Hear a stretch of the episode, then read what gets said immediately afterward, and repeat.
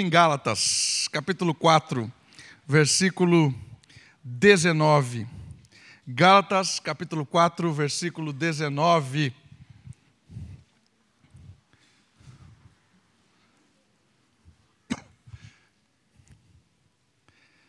Gálatas, capítulo 4, versículo 19. Põe o dedinho aí e nós vamos conversar hoje à noite a respeito dos privilégios do discípulo.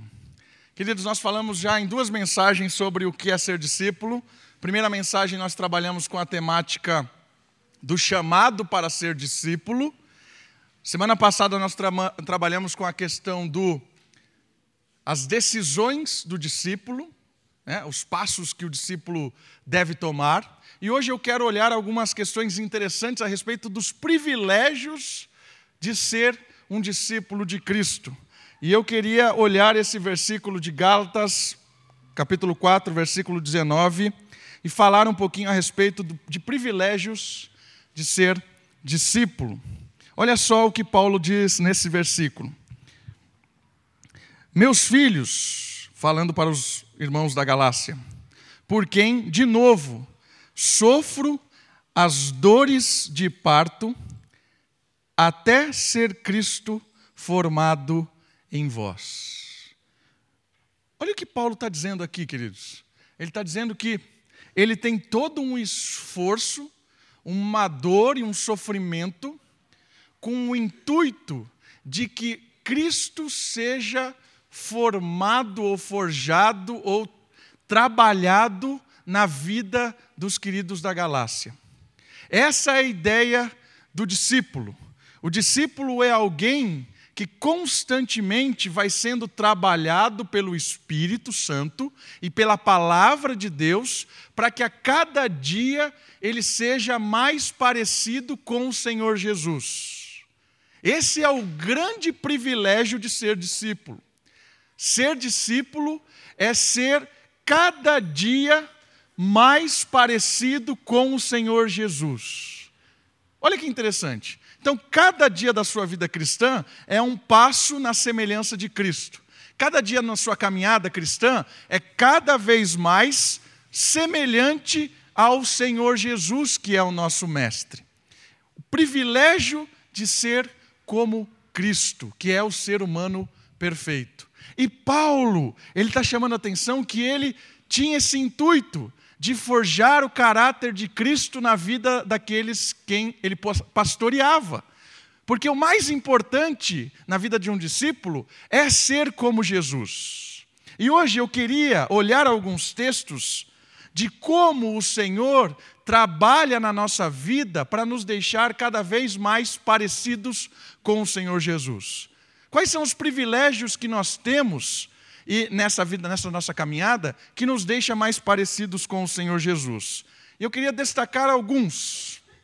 O primeiro privilégio de fazer parte da vida cristã e o privilégio de cada vez mais ser parecido com o Senhor Jesus é o privilégio de ser uma nova criatura. Porque sem ser uma nova criatura, não tem como ser parecido com o Senhor Jesus. Sem essa, essa introdução, sem essa, esse ato de Deus de nos transformar em uma nova criatura, não tem discípulo. E eu queria chamar a sua atenção para esse primeiro privilégio, que nós somos feitos por Deus, novas criaturas. E o texto é bem conhecido e eu quero destacá-lo. Abra sua Bíblia, por gentileza, na segunda carta de Paulo aos Coríntios, no capítulo 5, verso 17 e eu quero fazer algumas considerações sobre esse privilégio. O discípulo é uma nova criatura. 2 Coríntios, capítulo 5, verso 17. Hoje, hoje nós vamos rodar alguns textos bíblicos, tá bom? Hoje o estilo da mensagem não é uma, uma mensagem sequencial num texto, nós vamos pegar vários textos e vamos formar essa temática do discipulado do privilégio do discípulo. 2 Coríntios, capítulo 5, verso 17. Atento ao texto. E assim, se alguém está em Cristo, é nova criatura. As coisas antigas já passaram e eis que se fizeram novas.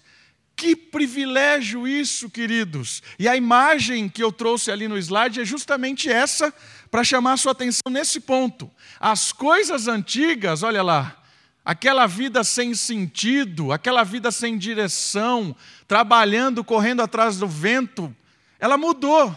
Porque quando Cristo nos chamou, novas criaturas, as coisas mudaram, a nossa vida ficou colorida.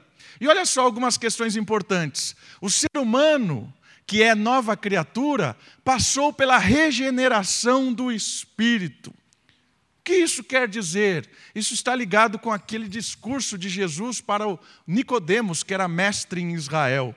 Nicodemos procura Jesus na calada da noite, porque não queria ser visto com Jesus, e ele pergunta né, a respeito da, do novo nascimento. E Jesus diz para ele que não tem como pertencer ao reino, não tem como ver a Deus ou estar próximo de Deus se a pessoa não nascer de novo.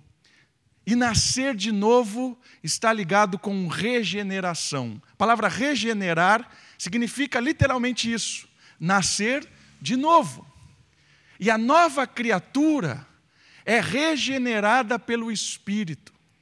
Queridos, esse ato de Deus é maravilhoso na nossa vida, porque independente da sua situação, da minha situação, independente de quem eu seja, o Espírito vem e regenera, faz com que a gente nasça de novo, é uma oportunidade de viver verdadeiramente. Porque sem Cristo a gente não vive, sem Cristo a gente sofre e sobrevive. Mas de repente o Espírito Santo vem, toca o nosso coração, nos dá vida. E essa vida nos transforma em pessoas diferentes de quem nós éramos. Pessoas distintas de quem nós éramos, porque as coisas antigas ficaram para trás. E tem várias implicações disso, das coisas antigas ficaram para trás. Uma delas é que o Senhor Jesus não lembra dos nossos pecados, porque Ele perdoa. Diferente de muitas vezes como nós somos, é? A gente diz que perdoa a esposa, mas de repente, quando a gente está brigando, a gente traz aquele assunto de novo, né? E joga na cara. Com os nossos filhos, às vezes, a gente faz isso. Diz que perdoa e fala assim: ah, de novo, você está. E traz o assunto de novo. Mas Deus não faz isso nova criatura, as coisas velhas ficaram para trás, Deus perdoa e Deus perdoa. Filho pródigo, que é o exemplo do perdão de Deus. Quando o filho que fez um monte de escolha errada na vida, um monte de bobagem, volta para casa, o Senhor o abraça e o recebe e o perdoa completamente. Queridos, nós precisamos desfrutar desse perdão pleno de Deus nova criatura, as coisas antigas passaram, Deus perdoou. Se sinta e viva como perdoado, renovado, restaurado. Deixa a culpa para trás, perdoado. Isso é importantíssimo. Um outro aspecto que as coisas velhas ficaram para trás é porque a partir de agora eu não sou a mesma pessoa, por isso eu não ajo da mesma maneira. Tudo aquilo que me envergonha e que Deus me perdoa, eu não quero mais para a minha vida. E a nova criatura tem a possibilidade de não mais viver a vida como ele vivia. Isso é uma implicação do Espírito. A nova criatura tem uma nova inclinação moral com novos desejos. Sabe o que isso quer dizer? Que quando eu não era nova criatura, o meu coração só desejava coisas ruins. A minha mente só pensava coisas sem sentido. E de repente, a regeneração, o nascer de novo, o Espírito dá um golpe na nossa inclinação moral. Paulo fala isso em Romanos capítulo 6. Dá um golpe na nossa inclinação moral, e a partir daquele momento eu começo e posso fazer coisas diferentes. A nova criatura tem a possibilidade de não viver como vivia antes. Eu posso, eu consigo, graças ao Espírito Santo que mora em mim e me direciona a fazer coisas diferentes. A nova criatura muda o estilo de vida. muda os projetos, os sonhos. Queridos, a nova criatura, ela é identificada, principalmente pelos amigos antigos. Quando eu encontro, quando eu encontro os meus amigos do segundo colegial, quando eu tinha 16 anos, e eu digo que eu sou pastor, eles não acreditam. Eles não acreditam. Primeira coisa que eles falam, eles falam assim: você deve estar enganando muita gente ganhando muito dinheiro, né? Primeira coisa que os caras falam para mim. É isso que eles falam. Porque eles não acreditam o que Deus faz. E nova criatura é isso, aquele estilo de vida, ele, ele, ele fica lá atrás, e Deus vai corrigindo e vai trabalhando. E se esses meus amigos continuarem convivendo comigo, talvez eles vejam uma diferença, talvez vejam que Deus mudou, forjou. Isso é transformar a nossa vida para deixar cada vez mais parecido com Cristo. Naquela época eu não sei com quem eu parecia, talvez muito próximo do diabo, né? mas hoje Cada vez mais eu quero ser como Cristo. Essa é a caminhada cristã, nova criatura. E o último ponto aqui importante a respeito da nova criatura: nós nascemos de novo, temos vida, nós temos uma nova inclinação moral, é, é possível fazer coisas diferentes, coisas boas agora. E por último, olha só, a marca da nova criatura é a santidade e não o pecado. A marca da nova criatura é a santidade e não o pecado, a liberdade e não a escravidão. Duas coisas importantes a respeito da nova criatura. Às vezes a gente tem uma linguajar, um linguajar meio que parece humilde, mas é uma humildade meio que perigosa. Como assim? Às vezes nós temos mania de falar assim: ah, eu sou pecador mesmo. É? Sou pecador, pobre pecador. E esse linguajar é um linguajar derrotado. Por quê? Porque é alguém que não se livra do pecado, vive naquela constância. Mas saiba de uma coisa: a nova criatura, a marca dela não é mais pecador. Você que creu em Cristo não é mais pecador, você é santo. O pecado é um acidente. Nós pecamos, é claro, mas essa não é a nossa marca. A nossa marca é santidade. Separou. Quando eu enxergo assim, eu peco e falo assim: isso não faz parte da minha vida. Eu não quero isso para mim. Mas se eu tenho a identidade de que eu sou pecador, eu, eu, eu aceito isso e continuo vivendo assim. Ah, eu sou pecador mesmo, sou assim mesmo. E aí você entra num, num, num, fundo de um poço de pecado e você se conscientiza que você é pecador. Queridos, você é nova criatura. Não é mais, é separado. Quando você entende assim e o pecado chega, você fala: Isso aqui não faz parte da minha vida. Você perdoa a si mesmo, clama ao perdão a Deus e você pede perdão e se reconcilia com os irmãos. Às vezes a gente não consegue se perdoar. Às vezes a gente pede perdão a Deus, pede perdão para as pessoas, mas a gente não consegue se perdoar. Isso também nos afunda. Queridos, a nova criatura, a marca dela é a santidade e não é mais pecador. Né? Então talvez, ah, pare com esse linguajar, ah, eu sou pecador mesmo. Não, você é nova criatura. Chega com esse essas palavras que são falsas humildades. Né? Às vezes a gente é, é, quer, quer falar isso por. Cuidado, é perigoso. Nós pecamos, mas somos novas criaturas, não mais pecadores. O pecado não é mais a nossa marca. Nossa marca agora é Cristo. Nossa marca é Cristo. Por isso que está ligado ali. Liberdade e não escravidão. Porque nós somos verdadeiramente livres. Somos verdadeiramente livres. Cristo nos libertou para sermos verdadeiramente livres. Qual é a consequência disso?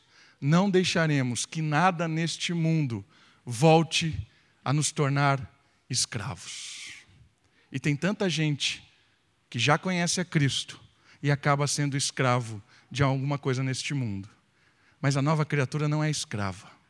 A nova criatura é livre e sabe usar dessa liberdade de uma maneira que nunca mais vai voltar a ser escravo de nada. Todas as coisas eu posso, mas nem, nem todas me convêm. Sabe o que isso quer dizer? Quer dizer que você pode fazer qualquer coisa. Qualquer coisa mesmo você pode fazer. Mas nem todas me convêm, sabe por quê? Porque algumas coisas que eu faço apesar da minha liberdade, podem me escravizar novamente. Por isso, isso não convém eu fazer, porque eu não quero ser escravo novamente, eu quero ser livre. A nova criatura foge do pecado, porque o pecado escraviza. A nova criatura se liberta do antigo, da antiga vida. A nova criatura tem uma direção nova, benefício de ser discípulo. Segundo, segundo benefício de ser um discípulo, primeira nova criatura. A segunda é que nós somos filhos de Deus. Olha que interessante isso. Filhos de Deus. Vamos para o texto bíblico? Por gentileza, abra sua Bíblia. Evangelho de João, capítulo 1, também um verso muito conhecido. Evangelho de João, capítulo 1, versículo 12 e 13. Evangelho de João, capítulo 1, versículo 12 e 13.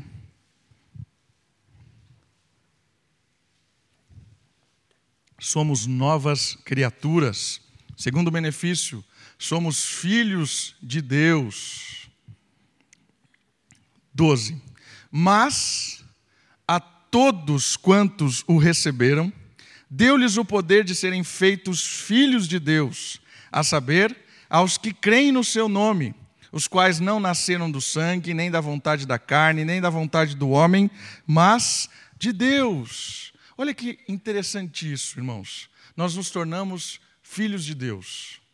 Todo mundo é filho de Deus no sentido de criatura. Ele é o pai da criação. Até a gente canta um cântico assim, né?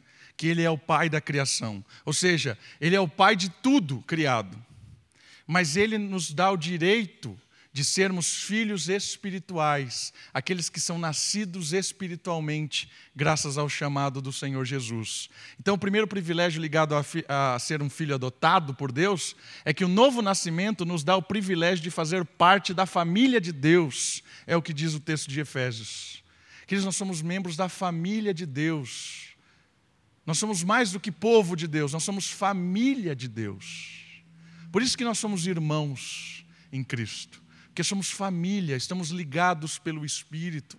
Nós estamos ligados a um Pai que está atento às nossas necessidades, um Pai que nos ouve, um Pai que nos atende, um Pai que, que nos corrige, que nos disciplina, porque somos filhos.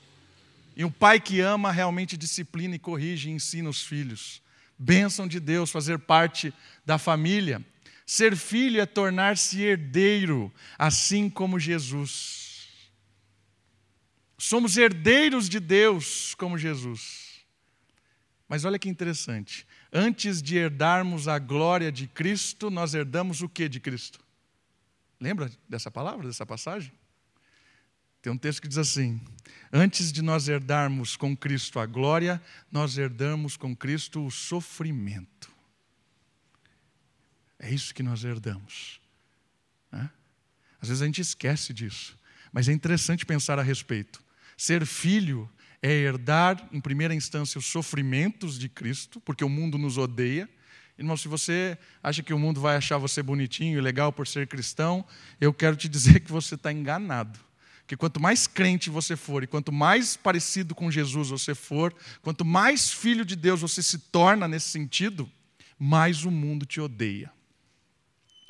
E a prova real disso, que odeia tanto, é que Jesus foi morto.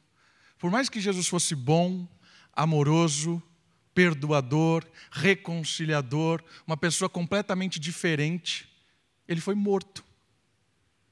Porque o mundo odeia isso. Então nós herdamos com Cristo, em primeira instância, o sofrimento de ser cristão.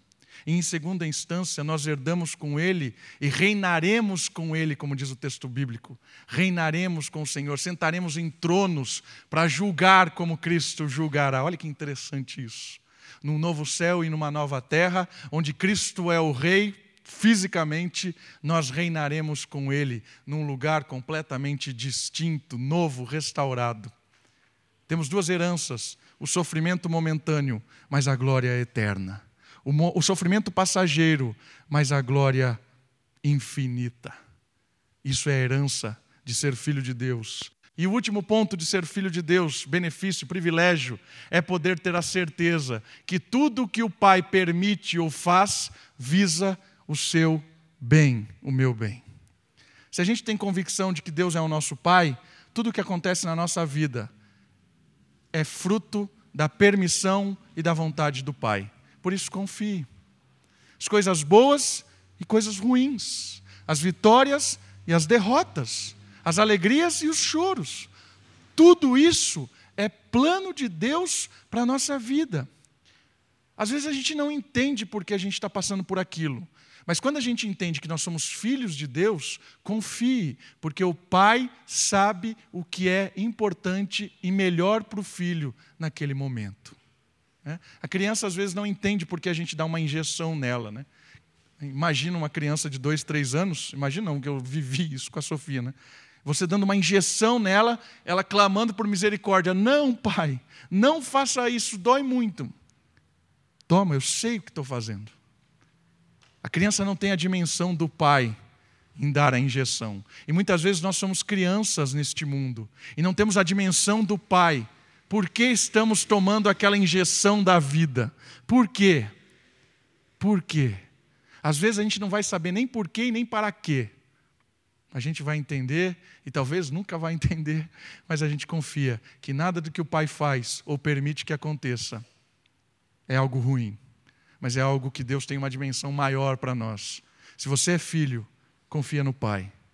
Se você é filho, espera no Pai. Se você é filho, descansa no Pai. O privilégio de ser discípulo é ser filho de Deus. Terceiro privilégio de ser discípulo é ser habitado pelo Espírito. Olha que legal isso aqui. 1 Coríntios capítulo 6, versículo 19 privilégio de ser discípulo é ser habitado pelo Espírito Santo. 1 Coríntios, capítulo 6, verso 9.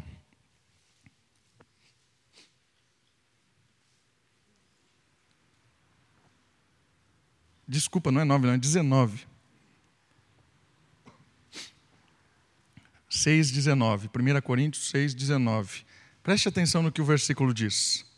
Acaso não sabeis que o vosso corpo é santuário do Espírito Santo, que está em vós, o qual tendes da parte de Deus, e que não sois de vós mesmos, porque fostes comprados por preço, agora, pois, glorificai a Deus no vosso corpo. Nós somos santuários de Deus que está em nós. Queridos, olha que interessante essa história. A atuação do Espírito Santo, ela, ela muda. Porque no deserto, por exemplo, quando o, o, povo de Israel andava no deserto, o Espírito se manifestava e habitava no tabernáculo, que era o templo móvel. Depois, quando Salomão constrói o templo, a glória de Deus habita o Santo dos Santos, o Espírito está no templo.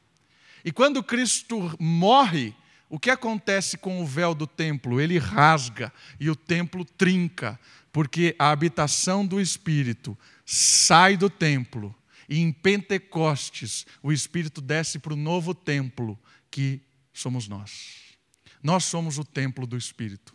Em Pentecoste, o Espírito vem e faz habitação, morada em cada um daqueles que nascem de novo, que são novas criaturas, que são filhos de Deus, são habitados pelo Espírito Santo. Isso tem várias, várias possibilidades de a gente analisar essa história, mas eu quero pensar em duas aqui. O Espírito em nós nos une com o Pai, nos traz intimidade com o Deus Pai, porque Romanos diz que aquele que não tem o Espírito não é do Pai, então nos traz unidade, e o Espírito nos traz unidade como povo de Deus. Hoje, aqui reunidos, nós somos, cada um é um templo do Espírito, e juntos nós somos a unidade do Espírito aqui reunido como igreja. Eu não sou igreja, eu sou templo. Nós somos igrejas. Entende isso? Não existe igreja sozinho. É, essas frases são do Facebook não da Bíblia, né? Que a igreja é o indivíduo. A igreja não é indivíduo. A igreja é o coletivo. Nós, hoje à noite, somos igreja. Porque nós estamos reunidos com o Espírito Santo, que habita em nós. Individualmente nós somos templo do Espírito e juntos nós somos a igreja de Deus. Essa é a unidade que o Espírito traz para nós. Quero fazer algumas outras considerações sobre ser habitado pelo Espírito Santo. Olha lá. O Espírito em nós revela que somos o templo de Deus, selados como propriedades do Senhor. Isso está em Efésios capítulo 1, versículo 13. Além de templo, o Espírito nos cela. Sabe o que isso quer dizer? Que ele lacrou presença em nós. É como se ele chegasse, habitasse em nós e lacrasse o cadeado. Isso aqui é propriedade de Deus. Nós somos habitados agora até o fim da história pelo Espírito Santo. O Espírito é a marca que nós somos posse do Deus vivo. O Espírito habita em nós e nos cela para sempre. O Espírito não se ausenta mais de nós. Não existe mais um texto bíblico como no Antigo Testamento, por exemplo, que Davi pedia para que o Espírito não saísse dele. Salomão, Salomão não, é, Sansão, que o Espírito deixa quando ele perde o voto, quando corta o cabelo dele, perde o voto de Nazireu e o Espírito deixa. Aquela dimensão do Antigo Testamento cessou quando o Espírito Santo em Pentecostes desce de uma maneira diferente. Jesus diz isso: eu preciso ir e quando eu for, eu enviarei o Espírito. Então o Espírito viria de uma forma diferente. Agora, na nossa história, o Espírito habita em nós e nunca mais nos deixa. Somos propriedade exclusiva de Deus e o Espírito é essa marca. Olha lá, outra coisa interessante sobre a presença do Espírito. A presença do Espírito é que nos capacita a uma mudança verdadeira de vida. Já falamos isso na nova criatura, né? É o Espírito que vai trabalhando no nosso coração, na nossa mente. O texto de Gálatas que a gente leu hoje. Vocês vão deixar agora de servir o Espírito e vão servir a, a, a obra da lei pela carne? Gálatas tem uma chamada de atenção assim de Paulo, porque é o Espírito que trabalha na nossa mente, no nosso coração, na nossa vida, é o Espírito que vai nos modificando, é o Espírito que vai nos deixando mais parecidos com o Senhor Jesus. E o último ponto sobre a habitação do Espírito, a nossa unidade. Olha que legal isso. O Espírito é quem nos capacita por meio de dons para servirmos na obra do nosso Deus. Isso aqui é muito legal. Porque o Espírito, ele nos dá dons individuais para a forma coletiva, para abençoar o coletivo. Cada um aqui com certeza tem um dom espiritual. O dom espiritual é algo que o Espírito nos capacita a realizar na obra dele para abençoar pessoas e abençoar o corpo. E são centenas, quem sabe, infinitos dons. A Bíblia relata alguns. Né? É muito ruim, às vezes, a gente fazer aquela lista de dons e acreditar que existem só aqueles dons. Né? Doze dons aqui, depois vinte dons aqui. Queridos, isso aí é querer colocar Deus na caixinha e dizer que existem aqueles dons apenas. Existem infinitos dons. São habilidades espirituais dadas pelo próprio Deus Espírito para que o indivíduo abençoe pessoas e abençoe o corpo. São dons. Por isso que a gente não deve fugir da obra. Por isso que você é chamado a servir a Deus, porque você é capacitado pelo Espírito para desenvolver o seu dom seja na área de serviço, na área de presidir, na área de ensino, na área de aconselhamento, na área de consolação, de exortação, de profecia, que é a ideia de ensino. A profecia no Novo Testamento está ligada ao ensino, que vários e dezenas e centenas de dons. E existem alguns dons do Espírito que são dons de manifestações do Espírito.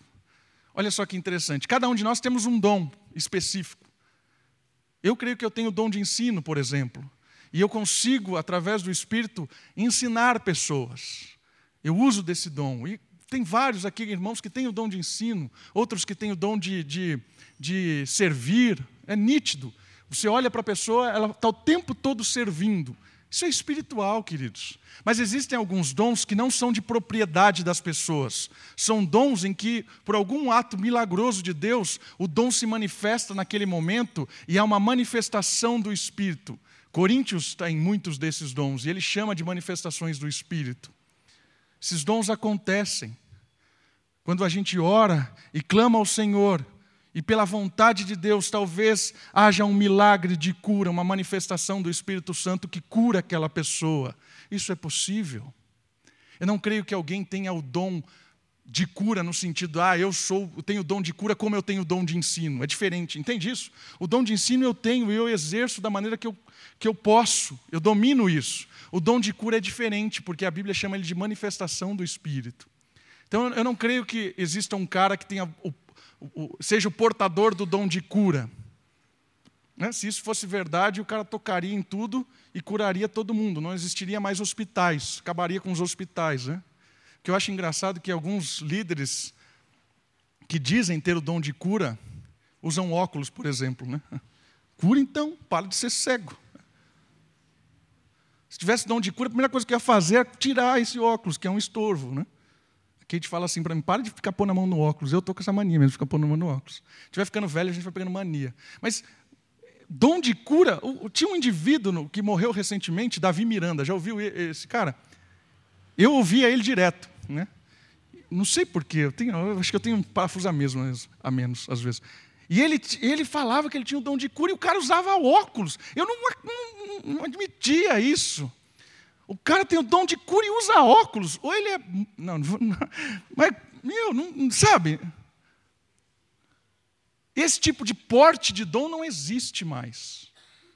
Agora, manifestação do Espírito, isso existe. Eu creio piamente que se nós orarmos por uma pessoa convictos e for da vontade de Deus, cura milagrosa acontece. Eu creio nisso. Isso é uma manifestação do Espírito. E tem vários dons que a Bíblia chama de dom de fé, dom de milagres, dom de discernimento espiritual. Eu creio que isso são manifestações do Espírito. Para que servem isso? Isso não serve para show da igreja. Isso não serve para a gente ficar aqui brincando com o Espírito Santo, achando que a gente é dono dele, né? manda e desmanda no Espírito. Queridos, isso serve para aquilo que Jesus disse quando ele curou o cego. É, por que, que esse indivíduo é cego? Perguntaram os discípulos. Foi ele que pecou ou foi a família dele que pecou? Jesus diz: ele é cego porque hoje vai manifestar a glória de Deus nele. Então, se Deus quiser manifestar a glória dele, curando alguém no nosso meio, como já curou várias pessoas, ele vai fazer. Se Deus quiser fazer o que ele quiser com coisas milagrosas, ele vai fazer. Ele vai fazer. Com que objetivo? Com a glória dele e não a glória da igreja e nem do indivíduo que ora. Isso a gente tem que ter na cabeça. O Espírito faz de acordo com o que ele quiser para a glória dele. Assim como o dom de ensino. O objetivo de estar aqui ensinando, exercendo o dom de ensino, o dom de serviço, o dom de presidir, é para a glória de Deus. Todos os dons são para a glória de Deus. Último ponto. Último ponto. Benefício de ser discípulo é que o discípulo é presenteado com a vida eterna. Vamos ler João capítulo 10, versículo 27 a 29. João, capítulo 10, versículo 27 a 29.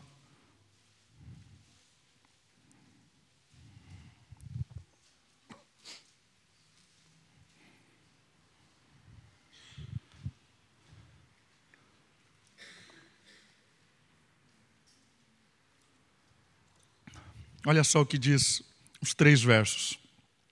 As minhas ovelhas ouvem a minha voz, eu as conheço e elas me seguem. Eu lhes dou a vida eterna. Jamais perecerão e ninguém as arrebatará da minha mão. Aquilo que meu Pai me deu é maior do que tudo e da mão do Pai ninguém pode arrebatar. Eu queria pegar essa questão da vida eterna. Presente de ser discípulo é poder viver para sempre. Ainda que morra, um dia ressurgirá e nunca mais morrerá. O que isso quer dizer? A vida eterna é um presente de Deus dado aos filhos graças à obediência de Cristo.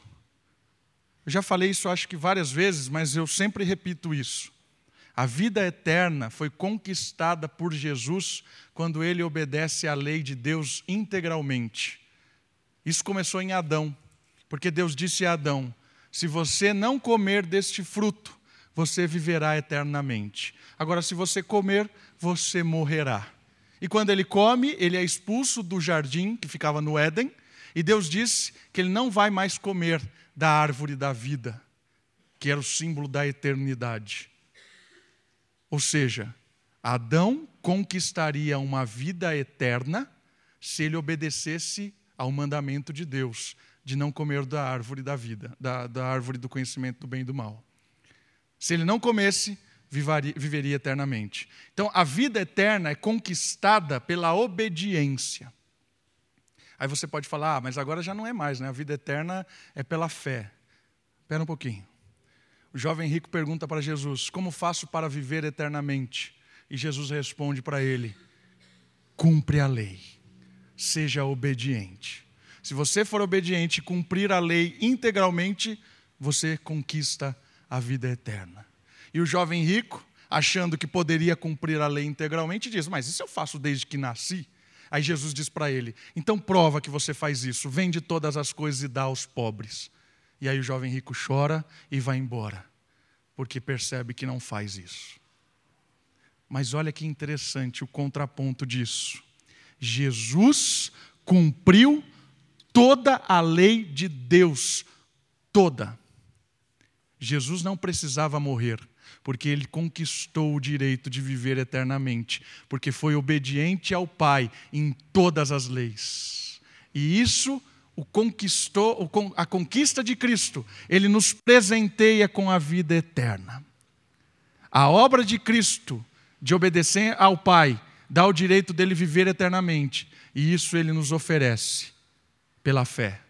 Então nós conquistamos a vida eterna graças à obediência do Senhor Jesus.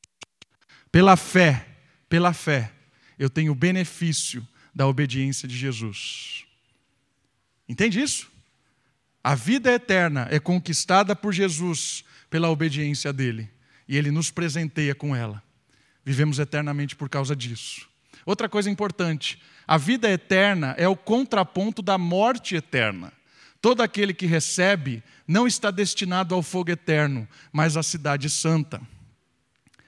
Contraponto, porque aqueles a quem Jesus presenteia com a vida eterna, ele presenteou por causa que ele obedeceu à lei. E ele morre na cruz para pagar a dívida. Obediência ativa de Cristo e passiva. Cumpre a lei e recebe a pena.